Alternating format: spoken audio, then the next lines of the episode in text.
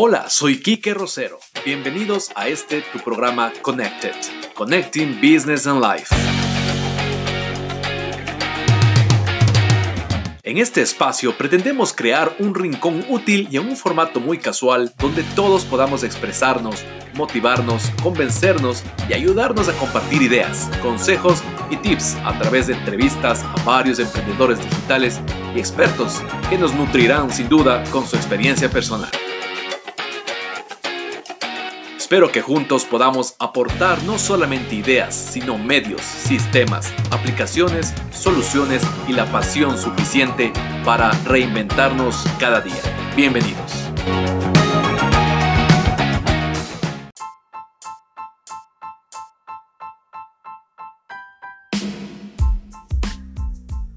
Hola a todos, bienvenidos a este tu espacio Connected Connecting Business Live. Soy Kike Rosero el podcast del día de hoy está espectacular, así que no te lo pierdas.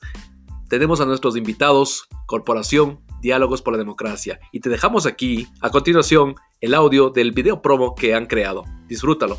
Y recuerda que si quieres ver el video, puedes visitar nuestras redes sociales. Estrenamos nuestra fanpage. Lo puedes encontrar la dirección en la descripción del podcast. Te esperamos. Disfrútalo.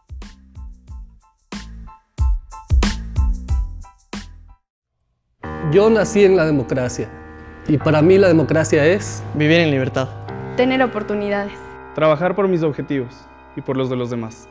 Para mí, democracia es soñar sin límites, informarme sin censura, hablar sin importar de dónde vengas y ser escuchada. Es votar responsablemente por quien me da la gana. Es inclusión. Mirar hacia el futuro. Con gente ética, personas de verdad. Es trabajar con seguridad. Es pensar en los que se quedan es desarrollo y equidad. La democracia es imperfecta y depende de todos nosotros perfeccionarla. Con más participación. Siendo más críticos. Exigiendo mis derechos. La democracia necesita justicia que funcione. Necesita transparencia. Una sociedad activa y participativa. Medios de comunicación independientes. Administración pública. Tomar en cuenta a todos los sectores de la sociedad. Democracia es respeto a la naturaleza. Leyes ambientales responsables.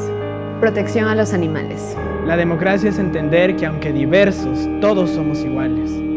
Respetar la Constitución. Una clara división de poderes. Derechos humanos. Aprender a escuchar. Democracia es diálogo.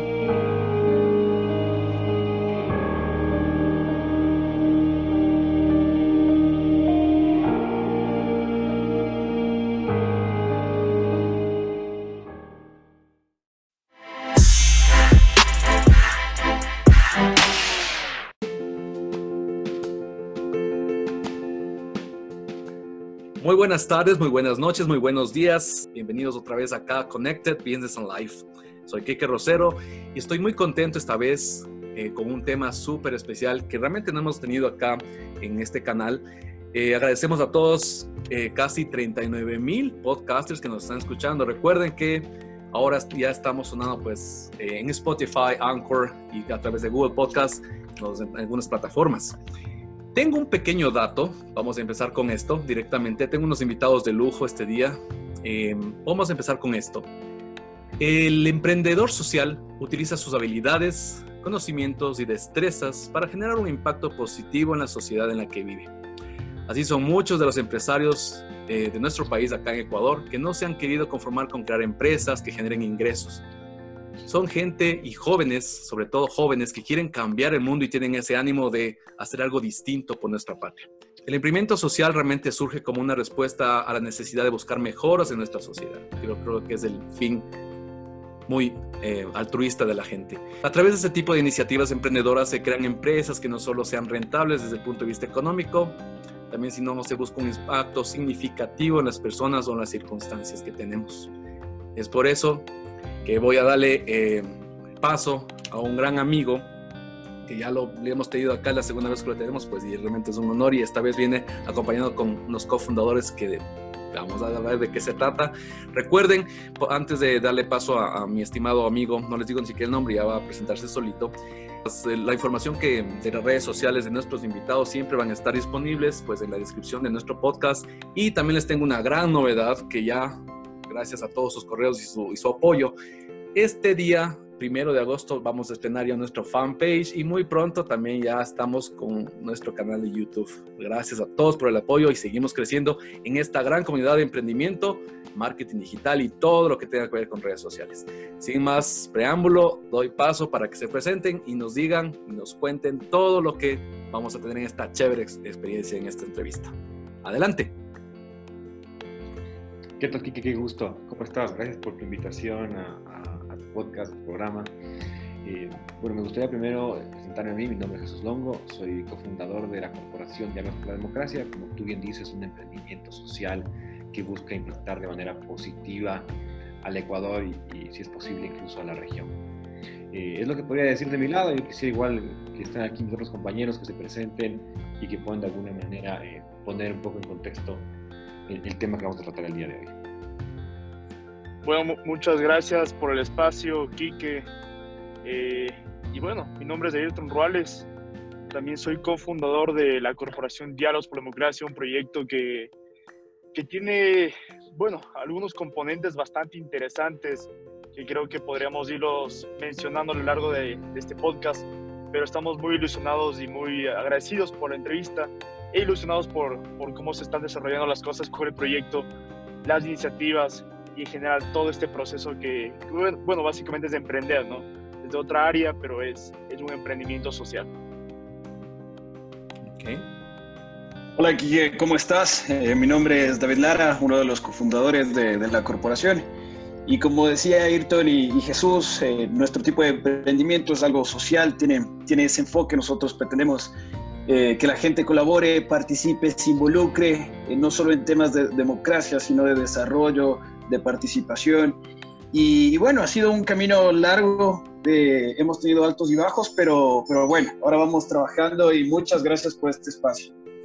Con mucho gusto. Gracias a ustedes realmente por aceptar esta clase de, espacios, pues en los que a mí, con toda sinceridad, les puedo decir que me encanta, porque el hecho de ver a los jóvenes involucrados en este tipo de emprendimientos sociales y relacionados a, todo, a, mejorar los valores, incluso que están un poco perdidos en, nuestro país, y tal vez, como bien dice Jesús, a nivel latinoamericano, es totalmente valedero. Entonces yo estoy muy feliz realmente a ustedes, les agradezco por estar acá empecemos un poquito a dar un contexto. ¿Por qué surge este emprendimiento social? ¿Qué les llamó la atención? O, o, desde que, no sé, David nos decía también que hace algún tiempo empezó un camino largo.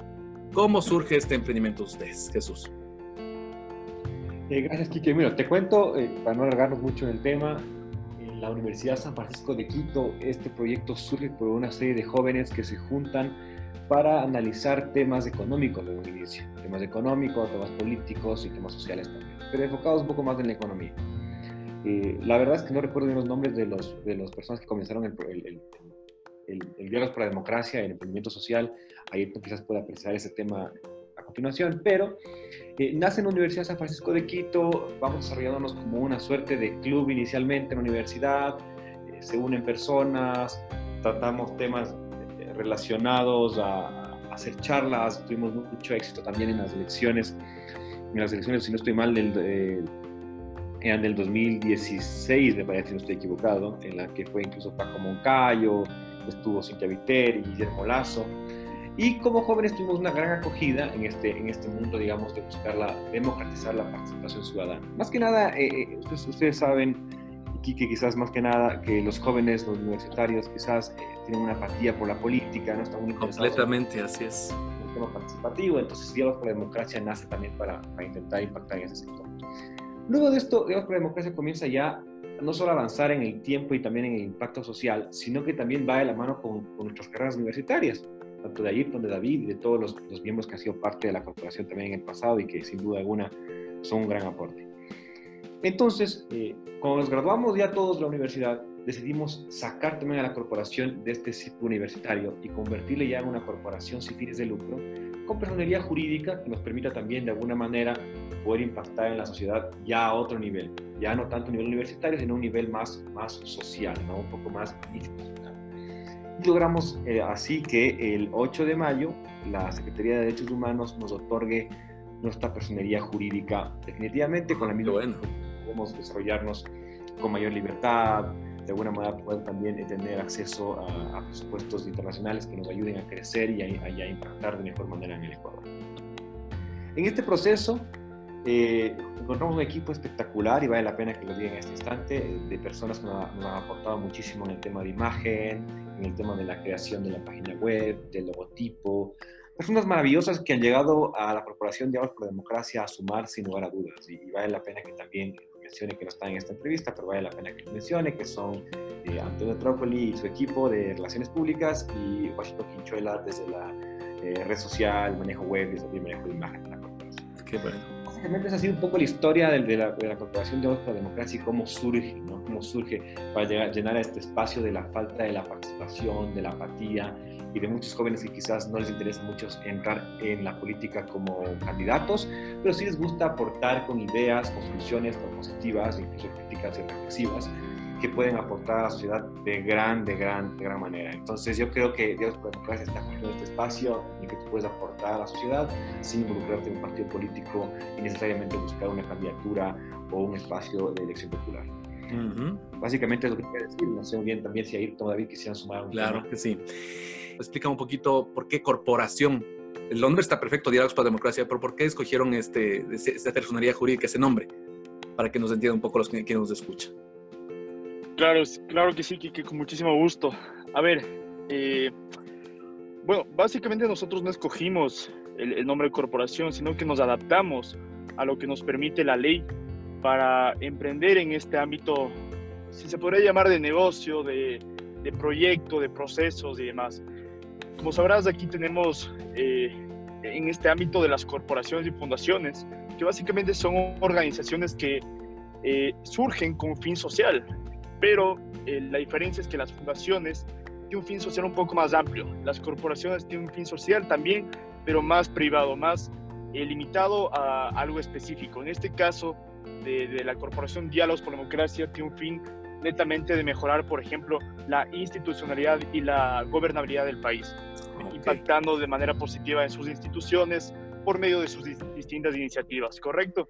Entonces, eh, si bien es cierto, esto es un proceso, es un proyecto que tiene un fin eh, social de contribuir al país de alguna forma, pero también, como sabrás, tiene que ser eh, sostenible en el tiempo hablando económicamente. Entonces, por eso eh, tiene que ver el tema de la figura eh, de la corporación, porque con esta figura podemos acceder a financiamiento internacional de algunas ONGs, organismos internacionales, gobiernos, embajadas que puedan financiar por medio de, de, de, una suerte de ayuda. Esto se llama, tiene el término grants en inglés, que es comúnmente conocido, para que puedan contribuir económicamente a financiar los proyectos e iniciativas de las corporaciones o fundaciones a nivel mundial. Entonces, eh, básicamente es de eso. Eh, igual, esta es una organización sin fines de lucro, es decir, acá no estamos eh, lucrando, realmente todo lo que llega en términos económicos a la corporación es para pagar proyectos, de alguna forma sueldos, para que sea sostenible en el tiempo, porque la gente que pueda generar acá proyectos, tendremos consultores, etcétera, tienen que recibir una remuneración económica por su trabajo. Eso es totalmente legítimo. Entonces, es básicamente esa la idea. y bueno, como sabrás, ahorita estamos en este proceso ya con la persona jurídica, así que estamos en, este reto de poder acceder a, este financiamiento internacional por medio de nuestras iniciativas que ya te contaremos en un momento. Ah, claro que sí, entendido. David, ¿cuál tú consideras eh, que es el, sería el objetivo primario de crear estos clases de espacios en este país? Y, otra cosa, y añadámosle algo más en, el, en esta pregunta. En su experiencia, en todo lo que ustedes están haciendo, chicos, eh, en serio que ven mucha, mucha apatía de los jóvenes eh, cuando hablan de este tipo de, emprendimiento social, cuando se, habla un poco de política, de los diálogos. ¿Cómo le ves tú este, este tema, David? Ya, eh, justamente, Quique, uno de nuestros objetivos es, es eso, o sea, la, la participación, la transparencia. Queremos que, que, la gente se involucre, porque justamente como tú dices, sobre todo los jóvenes ahora sienten una apatía por, por, la política, porque vemos cómo la política hoy en día es, es corrupta, es sucia, es mal llevada, se volvió algo que, que, nadie quiere saber, que nadie quiere enterarse, cuando escuchan las noticias se, se amargan, prefieren apagar el televisor, y nosotros justamente queremos luchar contra esas cosas. no solo, no solo por política, nosotros no nos dedicamos eh, netamente a política, nosotros tenemos varios ejes de trabajo eh, que son la democracia, la participación ciudadana, puedes entender democracia como tratar de, de, defender derechos, libertades, esto nos da mucho más amplitud de trabajo, digamos.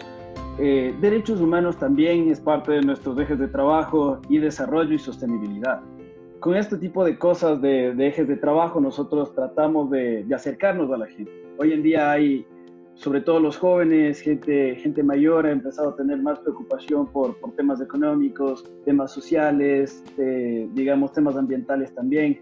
Y nosotros queremos dar justamente las, las herramientas, eh, las iniciativas para que ellos puedan hacer eso, cortar esa brecha que hay entre las personas que, toman las decisiones, que está en el poder y hacerles escuchar la voz de, la gente común, de la gente como nosotros, que estamos detrás de una computadora, la gente que está el día a día en las calles, la gente que está en las empresas, ese tipo de personas que no tienen el espacio, ni el lugar, ni las condiciones, ni los métodos para, para dialogar, digamos, justamente con nuestro nombre. Eso es lo que nosotros queremos hacer.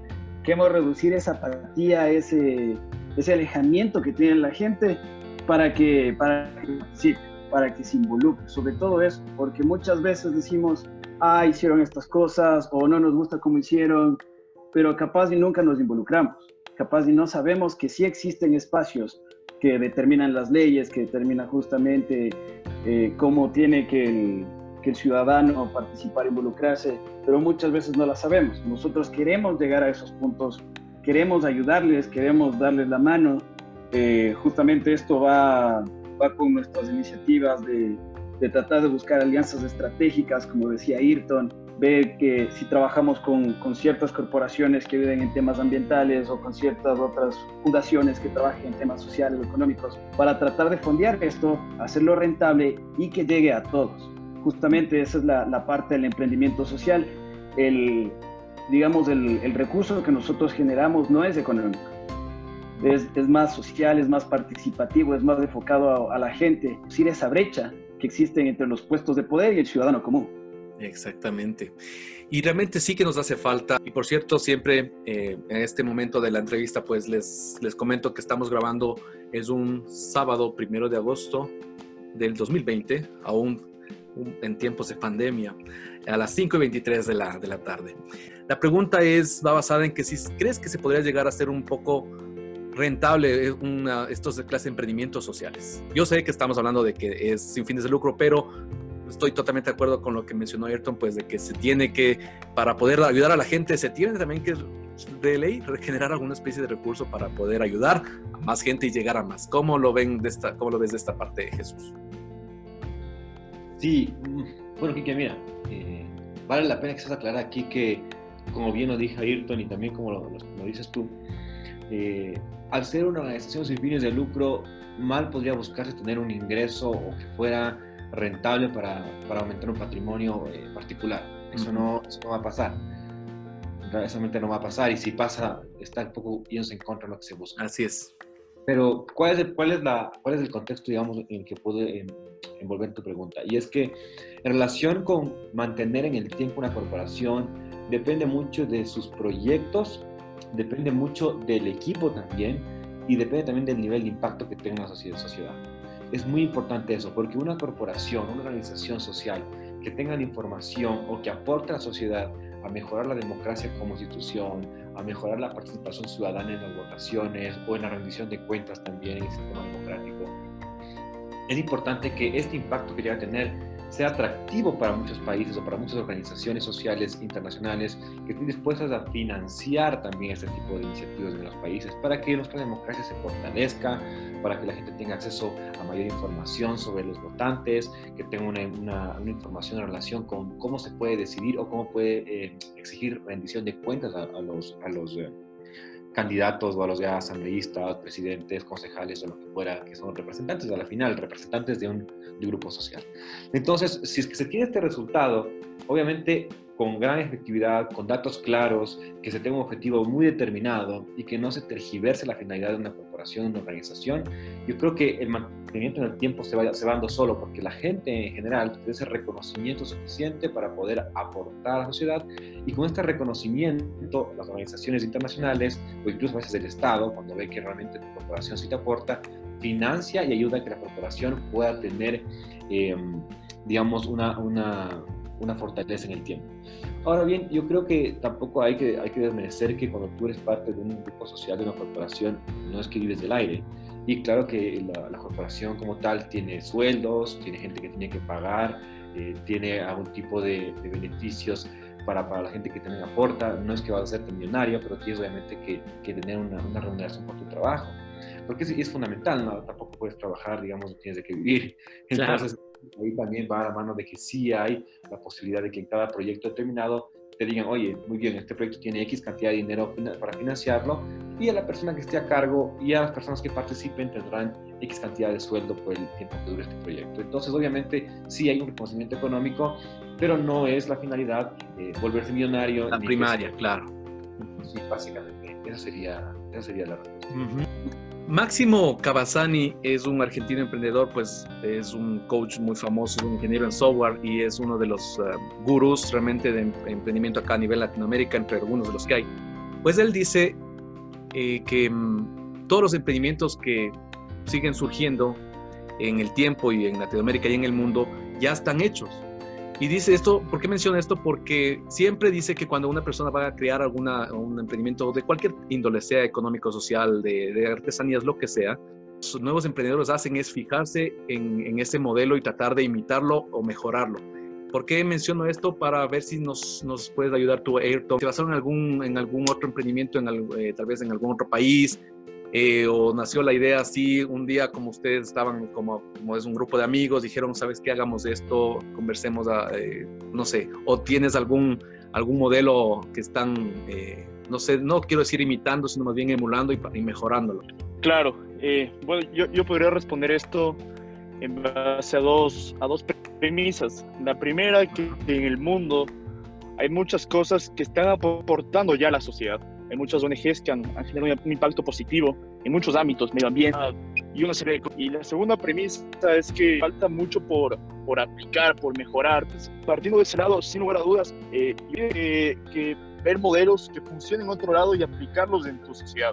En diálogos eh, es lo que hemos hecho. Hemos visto cómo diferentes componentes de, de proyectos, de ONGs, tanto en diferentes partes del mundo, Europa, Argentina, Estados Unidos, eh, han generado iniciativas que han, ayudado a la sociedad a democratizar la participación, a mejorar sus procesos. Entonces, en esa línea, en ese mismo ámbito, nosotros hemos querido, sí, innovar, generar nuestra marca, nuestros, nuestros propios proyectos, pero sí, sin lugar a dudas, hemos, hemos tomado referentes, como referentes a, a un sinnúmero de, de organizaciones del mundo y también dentro del país que ya han generado un impacto positivo en la sociedad. Entonces, como te dije antes, en el Ecuador queda mucho por hacer, por implementar un ejemplo clarísimo de esto es, es, lo que está haciendo Iti Gronenberg, por ejemplo, con su proyecto eh, de, de, ayudar a los desechos que, que, que pasan en los ríos para, para, generar menos contaminación. Entonces, lo que él dice es muy cierto. Hay, hay, muchas cosas por implementar, por eso este país es una cuna de oro para, para futuros emprendimientos, para futuros proyectos de empresa. Entonces, en el Ecuador hay mucho por hacer y creo que en esa misma línea estamos nosotros, que estamos tratando de generar un impacto positivo con nuestras iniciativas. Qué bueno, qué bueno. Y sabes que realmente yo a nivel personal reitero mis felicitaciones porque les eh, es como docente que soy, cuando me topo con, doy mis clases, eh, bueno, ahora en este modo teletrabajo, y cuando se topa estos temas, por ejemplo, con mis estudiantes eh, acerca de la política y todo, la respuesta básica es, no me interesa. Y esa, esa, eso de ser apolítico, personalmente lo pienso que no, no, no ninguna persona eh, debe, debería estar fuera de la política como tal, porque si no estamos viviendo en otro planeta. Entonces, y es muy triste que los jóvenes realmente, porque la mayoría pues son jóvenes, no les interesa nada de esto y qué chévere, qué genial que realmente un grupo tan, tan enérgico como ustedes estén involucrados y con esas ganas realmente de, de poder cambiar las cosas como tal. Uno de pronto ya con el tiempo, pues como que va perdiendo un poco la fuerza. Sin embargo, qué genial poder, poder colaborar en este, en este ámbito. Eh, David, eh, ¿recomendarías que más jóvenes crean, creen algo parecido? La verdad es que sí. Eh, nosotros siempre nos hemos basado en el modelo colaborativo, porque como te decía antes, Ayrton y Jesús, nosotros iniciamos este proyecto desde la universidad. recibimos apoyo, recibimos respaldo.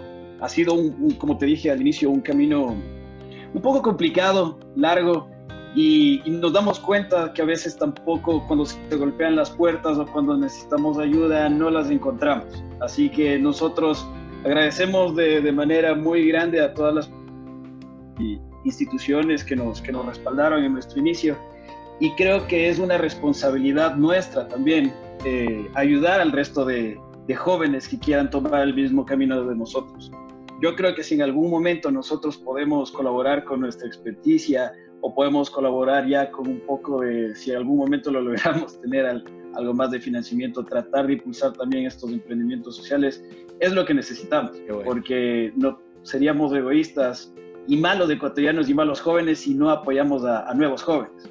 Y sobre todo hay que entender eso. Eh, últimamente nos hemos visto señalados por malos representantes, por, por malas eh, digamos, gobiernos o, malos caminos que han tomado ciertos, no solo políticos, sino también empresarios jóvenes que han estado marcados en actos de corrupción, eh, diferentes cosas. Creo que este modelo cooperativo de co-creación, de darse la mano el uno al otro, es, es fundamental en temas de organización. David, cuando tú mencionas que tiene un camino largo y qué y complicado, ¿qué complicaciones, eh, valga la redundancia, has, encontrado en este, hacer esto? En resumen, porque debe ser algo. Bueno, verás, eh, verás, eh, nosotros vamos cuatro años de trabajo. En estos cuatro años de trabajo vamos casi dos años en el proceso de, de crearnos como corporación, como una organización de la sociedad civil. Entre estos hemos tenido justamente por el hecho de ser jóvenes hemos perdido bastante equipo de trabajo, pero al mismo tiempo hemos encontrado grandes y buenos prospectos, buenos valores en personas. Eh, hemos tenido que mudar también, hemos tenido que cambiar el, equipo de trabajo, como te mencionaba, y ahora también está el tema económico. Como es una corporación que están haciendo ahora sí, que podemos buscar financiamientos, eh, muchos de los gastos han incurrido de nuestra parte eh, como te dijo Ayrton y Jesús, como nació en un tema universitario, nosotros muchas veces de las remuneraciones que, que, hemos recibido durante este tiempo, hemos puesto parte de esos ingresos para fondear esta corporación. Y ese también es un limitante grande y creo que, que ahora que, que, ya podemos hacerlo, vamos a tratar de buscar esos fondos que muchas veces incurrieron por, por cuenta propia, pero es parte de los retos, siempre tratar de sacar un emprendimiento es invertir en ellos. Nosotros hemos invertido capital, hemos invertido bastante de nuestro tiempo, bastante, bastante. Y el conocimiento, hemos, gracias a Dios, hemos formado un equipo multidisciplinario con gente muy valiosa, muy joven. Ojalá aquí que algún día puedas conocerlos y conocernos físicamente. Claro que sí. Eh, gracias. Hemos, ha sido un camino largo, ya te digo, pero, pero bueno, ahora vemos los resultados y esperamos que a futuro, con el apoyo de otras organizaciones, de empresas, de gente que esté interesada en involucrarse, hacer que este proyecto y bueno, y muchos proyectos más eh, salgan a la luz y, sean, y sean exitosos. Bueno chicos, realmente les, eh, les felicito nuevamente. Eh, lo digo públicamente, en este caso a los todos que nos escuchen en este podcast, cuenten conmigo.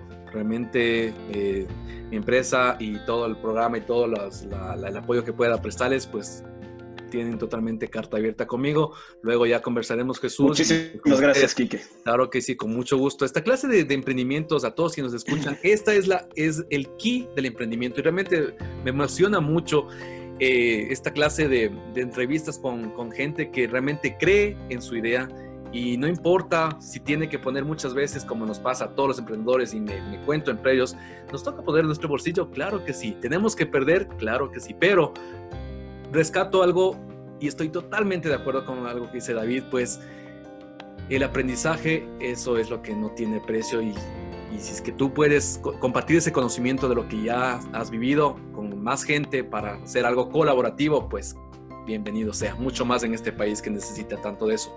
Jesús, ¿este emprendimiento algún día puede llegar a convertirse en un movimiento político? Es una, una gran pregunta, así. te cuento y te contesto así sinceramente, no. Yo estoy seguro que la Corporación Diálogos por la Democracia no va a ser como partido político, no ha sido nuestro fin, eh, ni tampoco los estatutos constamos como, como un partido político. Nuestro fin, como te comentaba, es fortalecer la democracia, aportar la participación ciudadana, a la veeduría, a los observatorios, intentar de alguna manera controlar y vigilar la política en el Ecuador, que como hemos podido ver, parece una novela que no tiene final, un final feliz. Entonces estamos ahí, estamos en nuestro reto, que es ese, ¿no? involucrar a los jóvenes, la participación, etcétera. Pero en ese sentido no. Eh, personalmente, Ayrton, David, eh, no estoy seguro si tendrá algún interés político, pero por lo no. Sí, precisamente iba, iba a esa parte. Supongamos que ustedes tienen, no supongamos, eh, voy a darles la patadita de la buena suerte. Yo estoy seguro, y acuérdense, profética mi, mi, mi palabra, de que van a, van a ser eh, una gran corporación, van a ser un gran movimiento. Supongamos, eso les, eh, cualquiera puede ahorita sentirse de, de, de, de, contestar. Tienen mucha acogida, tienen muchos seguidores, explotan sus redes sociales, tienen mucho apoyo de todas las empresas privadas, lo que sea. Y alguien les propone, ¿saben qué chicos? Yo creo que Corporación Diálogos para la Democracia debe ser un partido político. Claro, la, la pregunta es compleja porque justamente de esta pregunta surgen muchas tergiversaciones con respecto al proyecto. Eh, lo que te podría decir, Quique, es que primero, desde el ámbito jurídico, la Secretaría de Derechos Humanos de hace rato nos, nos quita la personalidad jurídica el momento que estemos haciendo actos proselitistas. Ya. Segundo, yo creo que al final de cuentas, cada uno de nosotros tendrá sus motivaciones de un futuro a través de involucrarse en política.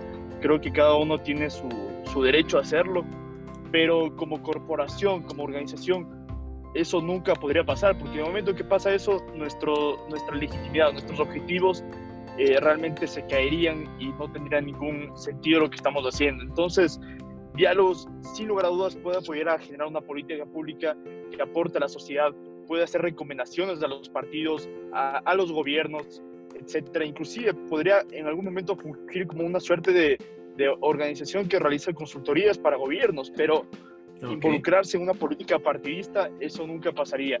Y, y, es algo que yo también siempre rescato y les digo a todos, los, a todos los chicos que están ahorita inmersos en la corporación, que Diálogos es una zona segura, en el sentido en que, si bien es cierto, estamos, estamos inmersos en el ámbito público, político, en un momento las cámaras apuntarán a la corporación, pero no nos estamos ensuciando lo que sí es triste decirlo, pero lo que la política partidista hace, que es lanzar figuras, muchas veces con intereses eh, muy malos, eh, debiendo cosas.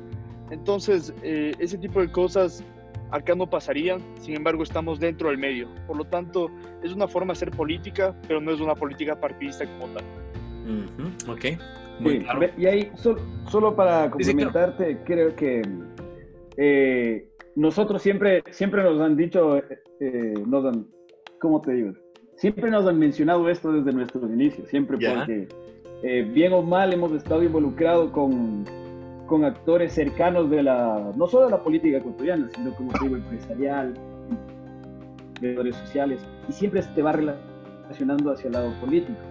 Nosotros creo que nos hemos dado cuenta que no está bien improvisar en los perfiles políticos. Eh, nos hemos dado cuenta que, que, mucha de esta improvisación se deben a los populismos, eh, refiriéndonos a gente que es súper popular, no importa qué preparación tenga. Se lanza gente joven por decir que los partidos políticos son inclusivos y lanza gente joven, lo mismo con género, lo mismo con raza. Y nosotros no creemos en eso. Nosotros creemos que los perfiles más preparados. Los perfiles tienen que ser los que pese a que no tengan un, digamos, un acompañamiento de, de, miles de personas, como tú digas, por lo menos cuando sean llamados a ocupar esos espacios necesarios para, para la patria y el desarrollo de la, de la sociedad, tengan el perfil óptimo, los estudios, la experiencia, el bagaje profesional, que eso no se compra en ningún lado, digámoslo así. Y, y, eso es, y, y, eso es más o menos va por la respuesta de que por qué nosotros en este momento no nos vemos lanzándonos, digamos, a una contienda electoral. no, no la vemos como, como corporación formándose un partido político y si en algún momento eh, tenemos el llamado, digamos, en esas cosas, creemos que las personas que tengan que llegar tienen que ser los mejores perfiles. No puede, ya este país no puede caer en improvisaciones, no puedes poner, como yo siempre digo, basándome en el tema, digamos, empresarial, no puedes poner a alguien que acabó, no sé, que recién acabó la primaria a que sea presidente de una multinacional. O no puedes poner a alguien que, que, pasó mucho tiempo atrás de, la televisión a que dirija un, ministerio muy grande que, que, no corresponde a su área, sobre todo. Cada, cada quien a su área. Bueno, ustedes como corporación y toda su organización que tienen, que me expliquen un poquito cómo, cómo funciona eh, la estructura interna, es decir, por ejemplo, tienen alguien que hace, funge de como, no sé, presidente, gerente, alguien hace de administrativo, o es como los emprendimientos, los, los de los inicios en que, los digo por experiencia personal, yo desde el, soy desde el que limpia la mesa, soy el, que, el que hace los envíos, el que hace toda la logística. te cuento aquí cómo funciona. En realidad, ha sido muy interesante cómo tuvimos que estructurar y también para esto basarnos de muchos modelos de otras organizaciones civiles eh, que, tienen, que tienen este manejo, digamos, estructural. Primero, nosotros nos manejamos con una dirección ejecutiva. La dirección ejecutiva lo que hace es manejar todo el tema eh, un poco más financiero, un poco más, ¿no es cierto?, de tramitología, un poco más de tener convenios, de buscar ciertos espacios para poder involucrarnos y también controla que se cumplan los objetivos como corporación. La dirección ejecutiva es nombrada por la junta directiva.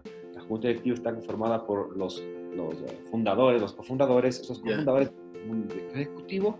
El director ejecutivo es la persona que va, digamos, a controlar las cinco áreas que tiene la corporación. La corporación está dividida en una coordinación de proyectos permanentes.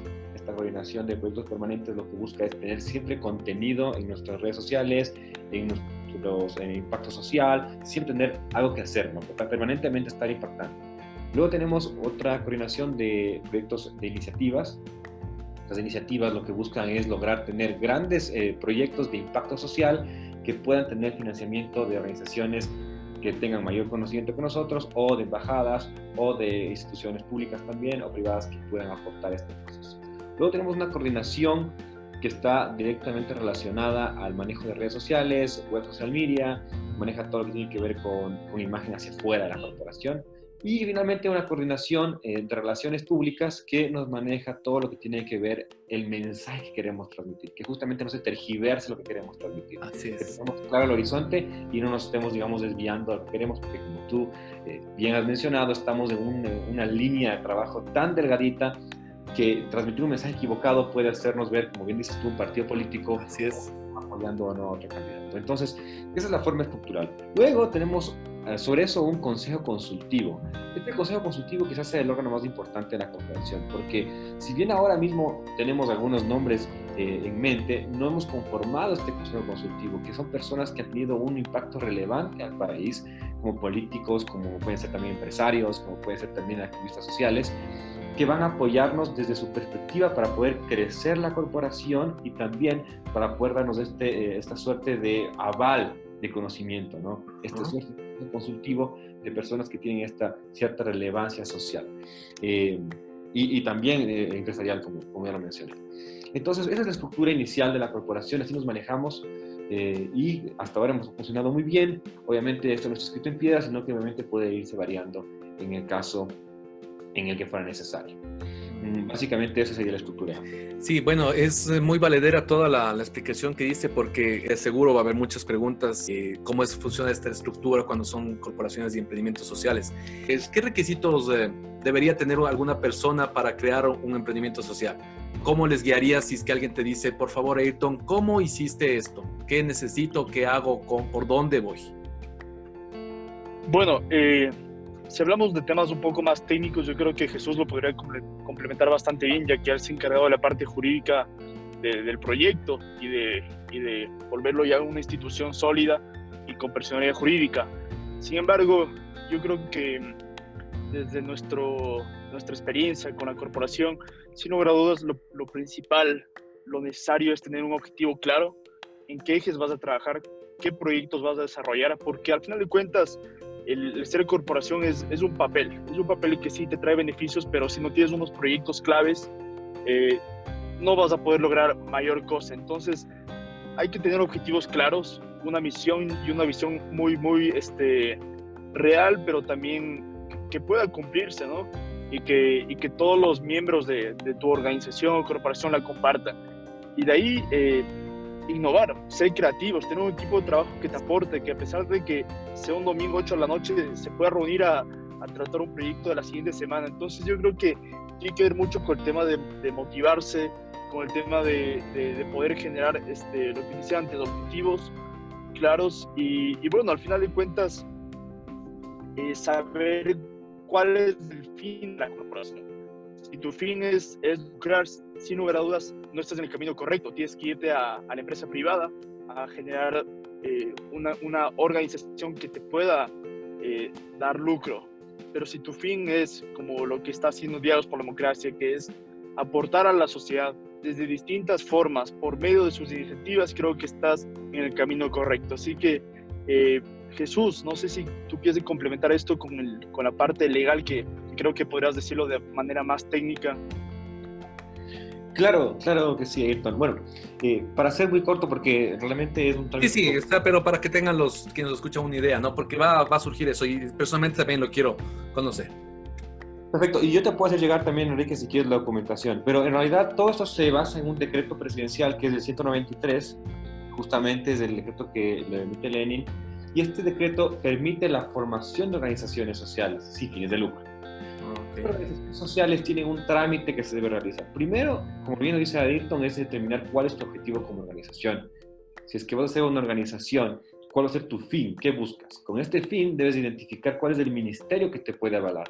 En este caso, en nuestro caso, es la Secretaría de Derechos Humanos, porque nosotros buscamos fomentar, además de la democracia, también el respeto a los derechos humanos, el respeto a los derechos fundamentales, etc. Entonces, eh, buscamos, y te voy a ser sincero, en un principio, vale la pena también a la gente que nos escucha, eh, nos equivocamos en un principio, buscamos que era en otro ministerio, no era ese ministerio, luego fuimos a otro ministerio que ya se desapareció, ahora era una secretaría, bueno, es un trámite complejo porque uno tiene que identificar específicamente cuál es el ministerio que te puede dar la, el aval de personalidad jurídica. Esto implica, como bien nos decía David, eh, una tramitología un poco compleja porque crees que es de ese ministerio, ingresas el trámite, te niegan porque no es ahí. Esto es parte de lo del camino largo y difícil que mencionaba David. Correcto, yeah, correcto. Okay. Exactamente, exactamente. Como decía, como Jesús, ministerios que se transformaban en secretarías, luego ministerios que desaparecían, secretarías que wow. se fusionaban. Entonces, bueno, eh, com complementando el tema, ¿no? Eh, tú debes crear en principio tu estatuto social. Ese es el primer trabajo que tiene que hacer una organización, crear su estatuto social. Generalmente te dan unos parámetros, cuando tú ya logras encontrar el ministerio que te vale, que es un trabajo arduo, eh, ya encuentras y te dicen ahí, generalmente te dan un modelo de estatutos que debes cumplir, lo que mínimamente debes cumplir. Luego tú tienes que adaptar como tu organización o los estatutos a ese, a ese régimen, digamos, luego hacer tu acta de fundación, tu acta social, y luego de crear esta acta social, esta fundacional, esta acta fundacional, tienes que notarizar, cuál es una locura que ya alguna vez asistimos a la asamblea con David y, y, y hablamos sobre el tema en una reunión, eh, porque te piden que declares tu patrimonio, lo cual es absurdo porque realmente si quiero aportar a la sociedad desde un proceso, desde sin tener un, un solo centavo, te reúnes dos vecinos y quieren hacer un proyecto social, quieren hacer una fundación, lo que sea, pues claro. crear, un, tener un patrimonio. La verdad es que no hay un mínimo de patrimonio, lo cual es positivo, pero sí te, te, cuesta el trámite notarial. Entonces es un trámite que tienes que tomar en cuenta que es un valor que va a costarte. Y nosotros, por ejemplo, y lo digo abiertamente, como éramos jóvenes, declaramos una computadora, una silla, cuatro, una okay. Ajá, una, una, eh, una computadora, cuatro sillas y un escritorio. Wow. Eso es lo que nosotros tenemos como patrimonio, o sea, realmente. Pero tuvimos que hacer el trámite notarial. Y claro, luego ingresar a, Secretaría, eh, esto fue, si no te miento, nosotros ingresamos en enero y en mayo nos respondieron, más o menos. En enero, febrero entramos en trámite y en mayo nos respondieron. También, claro, hay que ver que la pandemia llegó y afectó todo el proceso. Pero aún así, con pandemia y todo, logramos sacar nuestro trámite adelante. Eh, entonces yo les recomiendo a las personas que nos escuchen que busquen en internet, te puedo compartir aquí que el decreto 193 y a partir del artículo número 12 van a ver paso por paso lo que deben hacer. Okay. Está claro y es un, es un reglamento bien, bien completo. Entonces ahí está toda la información. Muy bien, clarísimo.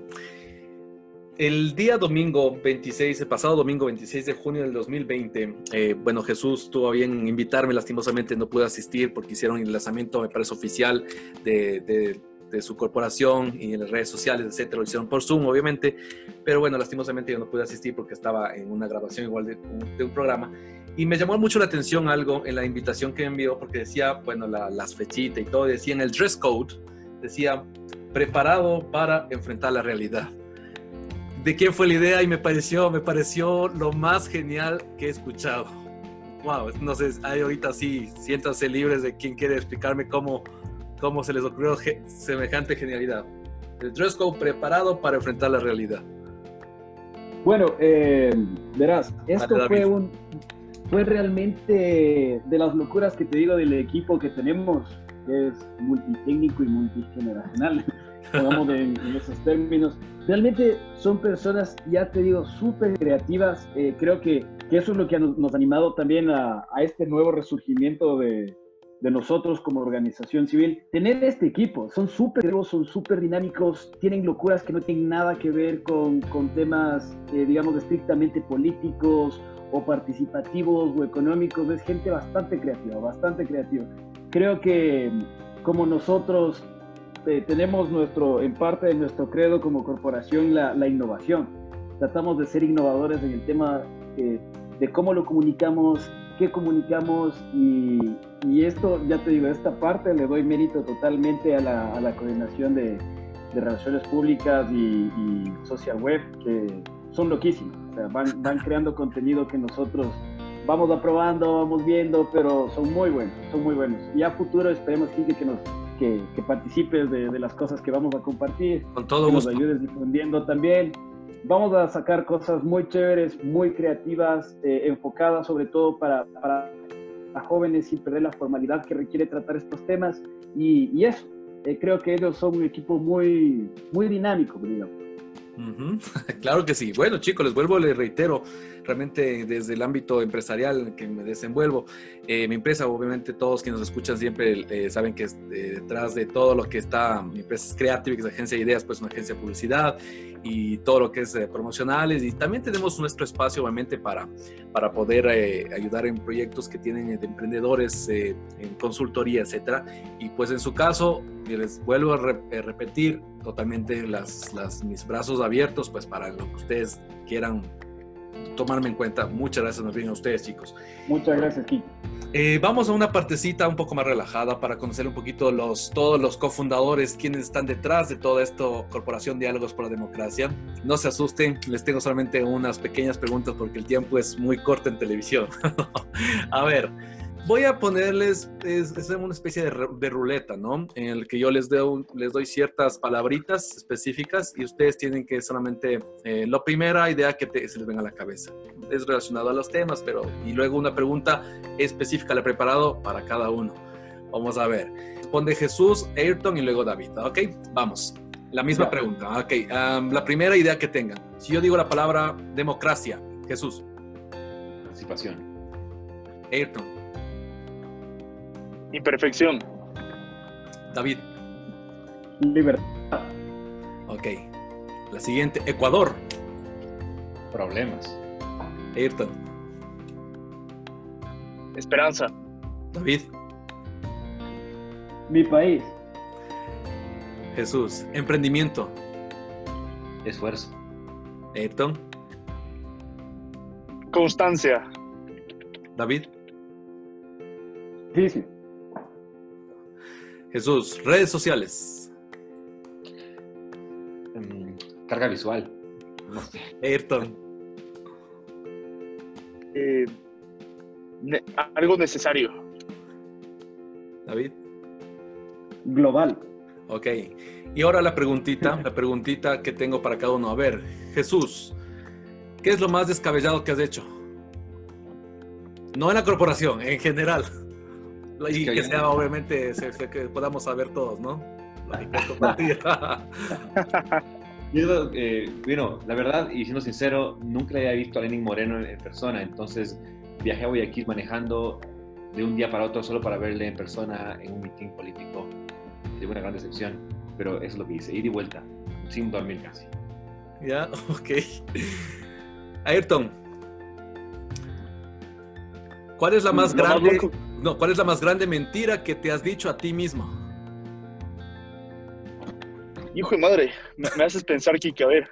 Eh, no sé, creo que tal vez limitarme en muchas cosas.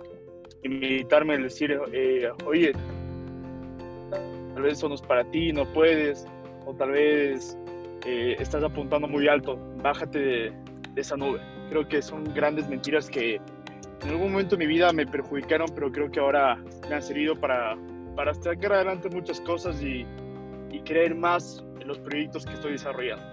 Mm, perfecto. David, tu pregunta. Eh, menciona algo o alguien que consideras eh, es tu pilar, es el pilar en tu vida. E, ese es fácil, mis padres. Yo, ellos han sido un ejemplo de lucha y constancia a lo largo de la vida. Creo que todo, todo este, este cariño a la ayuda social que tengo yo nació de ellos toda la vida. Eh, desde que me acuerdo, desde muy joven, hemos ayudado eh, particularmente, hemos ayudado en fundaciones, lo mismo con, con animales. Ellos siempre serán mi pilar, mi, mi fuerza. Listo, chicos. Realmente a todos que nos escuchan y a ustedes, a nuestros super invitados que eh, tenemos este día, pues eh, realmente les, les, agradezco mucho por haber estado acá en este espacio y les reitero eh, que todas las, cuantas veces ustedes tengan algún proyecto, alguna novedad acerca de alguna innovación que están haciendo, y esa es una palabra que realmente el emprendedor tiene que tenerla grabada en su cabeza por siempre, innovación. Nos vamos a darles unos 60 segundos cada uno para que den su mensaje final de lo que hemos conversado acerca de todo este, este tema de la democracia y pues y en este caso su, su corporación. Empecemos, eh, vamos Jesús, tu mensaje final a todos que nos escuchan esta vez en el podcast. Gracias Kiki para despedirnos. La verdad es que el mensaje final es invitar a la participación y al involucramiento de todos los jóvenes en la política, a dejar de lado la apatía, a dejar de lado la pasividad y a pasar, como siempre lo he dicho, de la indignación a la acción, ¿no? Dejar de, estar esperando, criticando, sino más bien un poco más, si bien está a criticar, proponer y buscar soluciones en conjunto, ¿no? Participar, involucrarse, tratar de encontrar un tipo de solución y si es posible también participar, ¿no? Para que los puestos de poder estén ya copados por gente honorable, gente buena y gente decente y no probablemente los, eh, las delincuentes organizados que tenemos ahora de políticos. Muy bien dicho. David, ¿cuál sería tu mensaje? Bueno, mi mensaje sería involúcrense, participen, siéntase que ustedes forman parte de, de este país que, que, no les pertenece a unos pocos, sino a todos. Creo que, que, la democracia justamente se basa en eso. Nosotros tenemos el, el poder, el poder es el del pueblo. Tenemos que involucrarnos, tenemos que dejar de ser críticos de redes sociales y tenemos que pasar a ser actores. No, no podemos dejar que las cosas sigan así. Es el momento de cambiar y qué mejor manera de cambiar las cosas si no es desde una visión más joven, más moderna, de empezar a ocupar esos espacios que, que nos fueron arrebatados sobre todo, pero, pero a eso, es un llamado a la acción, a participar y a involucrarse. Creo que, es el momento de hacerlo porque el futuro depende solo de nosotros. Muy buen mensaje, claro que sí. Ayrton, tu mensaje final y una invitación a todos que nos escuchan a que visiten todas tus redes sociales y lo que tú quieras. Bienvenido a ser comercial, no te preocupes. Adelante. Claro que sí, Kike. Bueno, eh, para ti, para toda la gente que nos escucha, que nos escucha en este podcast, la política es de voluntarios, es de guerreros que tenemos que estar constantemente eh, innovando, proponiendo, criticando y sobre todo solucionando los problemas del país. Creo que eso es algo súper necesario que necesita ahora más que nunca el Ecuador. Estamos en un proceso en el cual definitivamente el aporte de, todos es, es, necesario, por esto en este reto de cambio no sobra nadie y es justamente el mensaje que quiere dar la corporación, que por medio de nuestras iniciativas la gente pueda involucrarse, participar y generar un cambio positivo en nuestra sociedad, que no, no quedará solo en palabras ni en papel, queremos de verdad generar procesos que que, pueda permitirnos vivir en un país mejor, con menos corrupción, con mayor institucionalidad, con un mayor Estado de Derecho. Entonces, creo que estoy seguro que hacia allá va Diálogos por Democracia.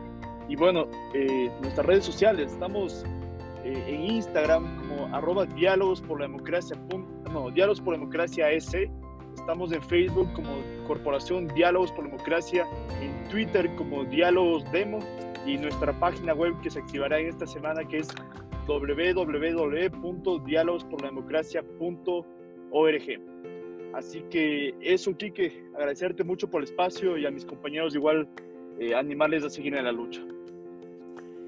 Muchísimas gracias chicos, realmente es un honor eh, tener gente con ese ánimo y con esas ganas de querer cambiar el mundo y sobre todo no solamente cambiarlo, sino que se lo quieren comer y eso es lo que le falta a este planeta.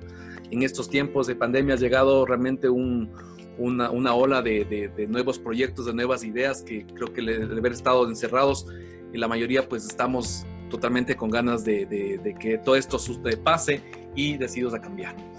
Te agradezco mucho Jesús, gracias eh, Ayrton, gracias David y a todos quienes nos escucharon en este programa, en este podcast. Espero que todas las, las opiniones y la información que nos han otorgado nuestros super invitados sea valedera y más que todo para que sea aplicable.